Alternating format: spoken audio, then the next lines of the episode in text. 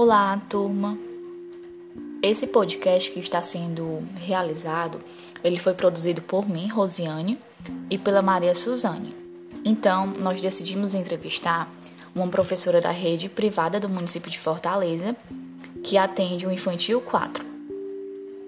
A nossa entrevista, ela foi estruturada sobre três eixos, né, em três momentos. O primeiro eixo, ele trata da educação infantil, e o ensino remoto no contexto de pandemia. O segundo eixo trata da educação infantil e o ensino presencial na pandemia. E o terceiro eixo é a docência e educação infantil, ser professor de crianças pequenas no contexto pandêmico. Então, a nossa entrevista ela foi estruturada sobre esses três eixos e no decorrer do podcast vocês irão é, conseguir visualizar as respostas, né, que foram dadas às nossas questões, aos nossos levantamentos durante essa entrevista.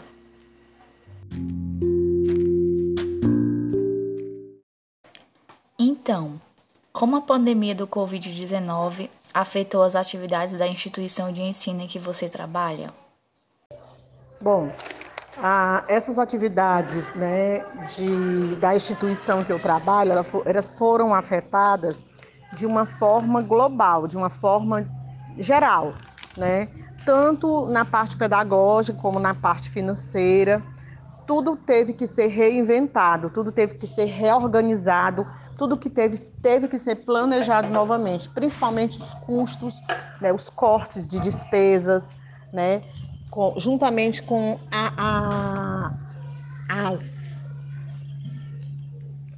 as crianças que os pais cancelaram as matrículas, isso afetou muito nessa, nesse setor, né? No nosso, nessas atividades, nos planejamentos. Então, tudo teve que ser reorganizado, viu? planejado novamente. A partir da série de transformações dada pela pandemia, como foi trabalhar e se adaptar com o ensino remoto na educação infantil? Essa questão de trabalhar com ensino remoto na educação infantil foi uma tempestade de aprendizado, de dúvidas, né, de, de se reinventar. Né? A gente teve novamente que se reinventar, nós tivemos novamente que se organizar, porque os desafios eram imensos, né? É, é, era algo novo que nós não estávamos preparados e nem preparados psicologicamente, nem tecnicamente, né? Então, para a gente foi assim uma foi um salto que nós demos sem estarmos preparados para saltar, né? Então, foi tudo uma construção de, de, de, de, de muito estudo, muita pesquisa, muita perseverança. Você já tinha tido experiência com ensino remoto anteriormente? Quais os maiores desafios que você encontrou nesse sistema? Não, eu nunca tinha tido é, nenhum tipo de experiência com o ensino remoto, né? E então, para mim, os desafios foram imensos, porque eu não tinha muito domínio com uma tecnologia. Era uma internet que caía, era um link que não dava certo. Então, assim, foi tudo muito novo para mim. Eu nunca tinha é, tido contato com nenhum tipo de, de, de, de nem chamada de vídeo eu, eu tinha costume de fazer. Então foi tudo muito novo. E quais foram os principais desafios enfrentados durante o ensino remoto com as crianças? Nessa questão, os principais desafios foram foi trazer as crianças para a frente do computador prender a atenção das crianças, né?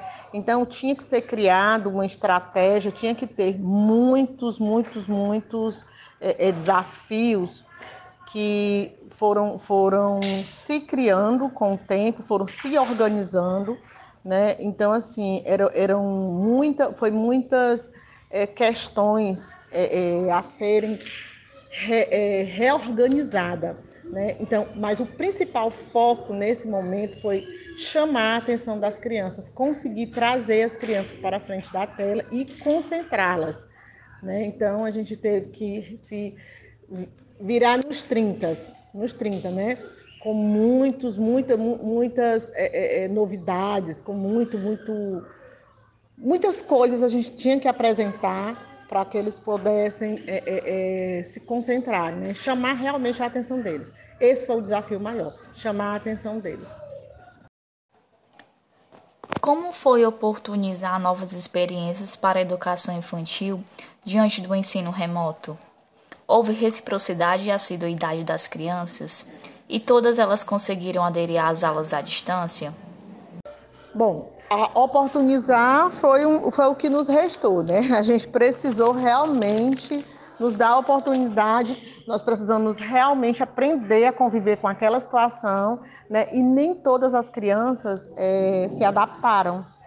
Ou seja, digamos que 30%, 50% conseguiram é, é, é, acompanhar esse momento, mas precisava de um adulto por perto, porque só a criança e o professor não funcionava. Então isso aí foi uma coisa que a gente nós na realidade nós ainda estamos é, em fase de adaptação, né? Mas não foi fácil e trazer as crianças para nós também não foi fácil. Houve alterações na forma de avaliar e de observar as crianças no processo de ensino-aprendizagem com o sistema remoto? Sim, com certeza. É, essa forma de avaliar ela mudou, né? Porque é, em sala de aula presencial, a gente avalia de uma forma geral, né? a gente avalia o grupo, mesmo a gente tendo as pontuações com determinadas crianças, mas a, você avaliar uma criança remota, ela é bem mais complicada, bem mais delicada, né? Porque você realmente precisa ter um olho clínico, você realmente precisa estar a fundo naquele processo para você poder identificar e conseguir avaliar essa criança, conseguir ver onde é que está acontecendo, onde é que, tem, onde é que existem as dificuldades que essa criança possa estar enfrentando e onde é que estão realmente, o, o, o que é que elas estão absorvendo. Se realmente elas estão absorvendo o conteúdo que o professor está passando naquele momento. Então, é bem delicado avaliar uma criança remota. E o mais, mais tranquilo, assim, que ainda pode dar uma, uma melhorada, é quando você consegue marcar um horário e consegue fazer. Você tem que planejar o que é que você quer saber daquela criança, o que é que você precisa entender, saber o que é que ela, ela, ela absorveu e você vai fazer com ela individualmente, né? mesmo sendo através da tela. Aí a gente consegue, mas não é ainda 100%. Avaliar remotamente não é uma coisa muito fácil.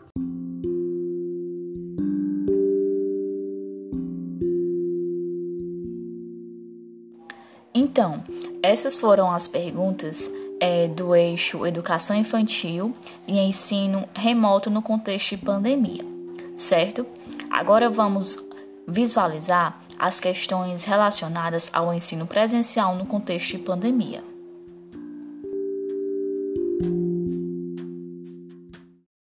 Com a retomada das atividades como foi o processo de readaptação das crianças no ensino presencial diante da nova realidade vivenciada? Bom, a readaptação dessas crianças pós-pandemia foi tranquilo e ao mesmo tempo diferente, né? Foi diferente por quê? Porque nós fomos para casa de uma forma e voltamos de outra. Algumas crianças emocionalmente abaladas, porque já estavam muito tempo dentro de casa, né? Em quarentena, realmente sem nenhum tipo de atividade fora de casa. E o uso da máscara também, né, principalmente nas crianças menores, que a gente precisou fazer todo, e todo dia a gente faz aquela mesma é, é, é, é intervenção em relação às máscaras, explica porque muitos já vêm bem informados, muitos já vêm conscientes de que precisam usar máscara, outros não e a gente vai todo dia fazendo aquelas intervenções. É um processo, né? Porque nós saímos de uma forma e voltamos de outra, voltamos totalmente equipados. Né? Eu acredito que as crianças conseguiram se adaptar foi cedo, porque tem adulto que ainda não conseguiu. E quais as principais mudanças e alterações na rotina das crianças em virtude das medidas de cuidados e restrições? As principais mudanças foram mesmo o uso da das máscaras, né, o álcool em gel que a gente está usando diariamente. Foram essas mesmo, esses protocolos. O abraço, né, porque a gente não tem mais aquele contato de estar tá abraçando como a gente fazia antes. Então, assim, essas foram as principais mudanças mesmo.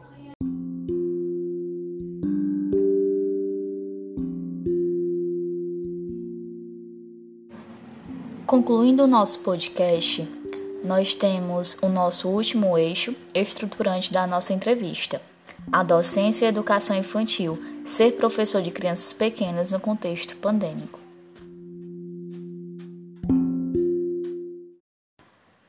Como é se reconhecer professor nesse contexto pandêmico? Nossa, se reconhecer professor nesse contexto pandêmico, pode ter certeza que é delicado, né? É muito delicado, é muito doido mesmo, porque você de uma hora para outra você teve que mostrar que você sabia fazer o seu trabalho de uma forma totalmente diferenciada. Então é um, foi uma reinvenção de tudo, né? A gente teve que se adaptar ao novo que nós não estávamos esperando. Então é um desafio ser professor, principalmente de educação infantil, numa época dessa, é um desafio que vai ficar para a história. Daqui a 100 anos, vai ter, essa, vai ter algumas questões nos vestibulares em relação a isso. Como foi ser professor numa época dessa?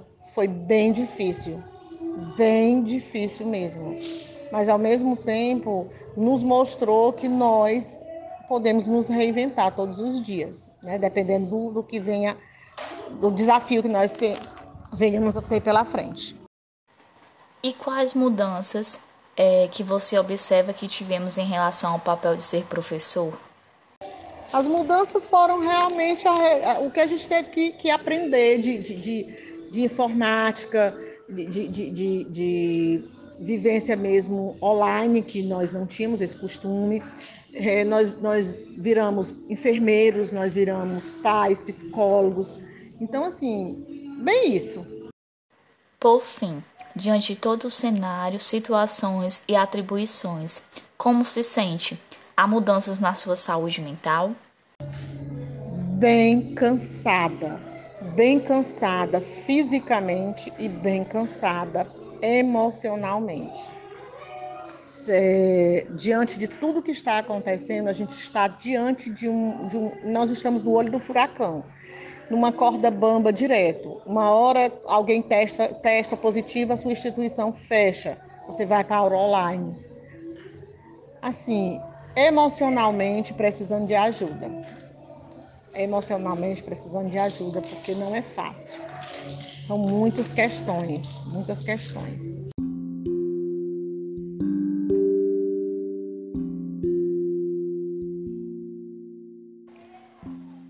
Então, gente, aqui se encerra o nosso podcast.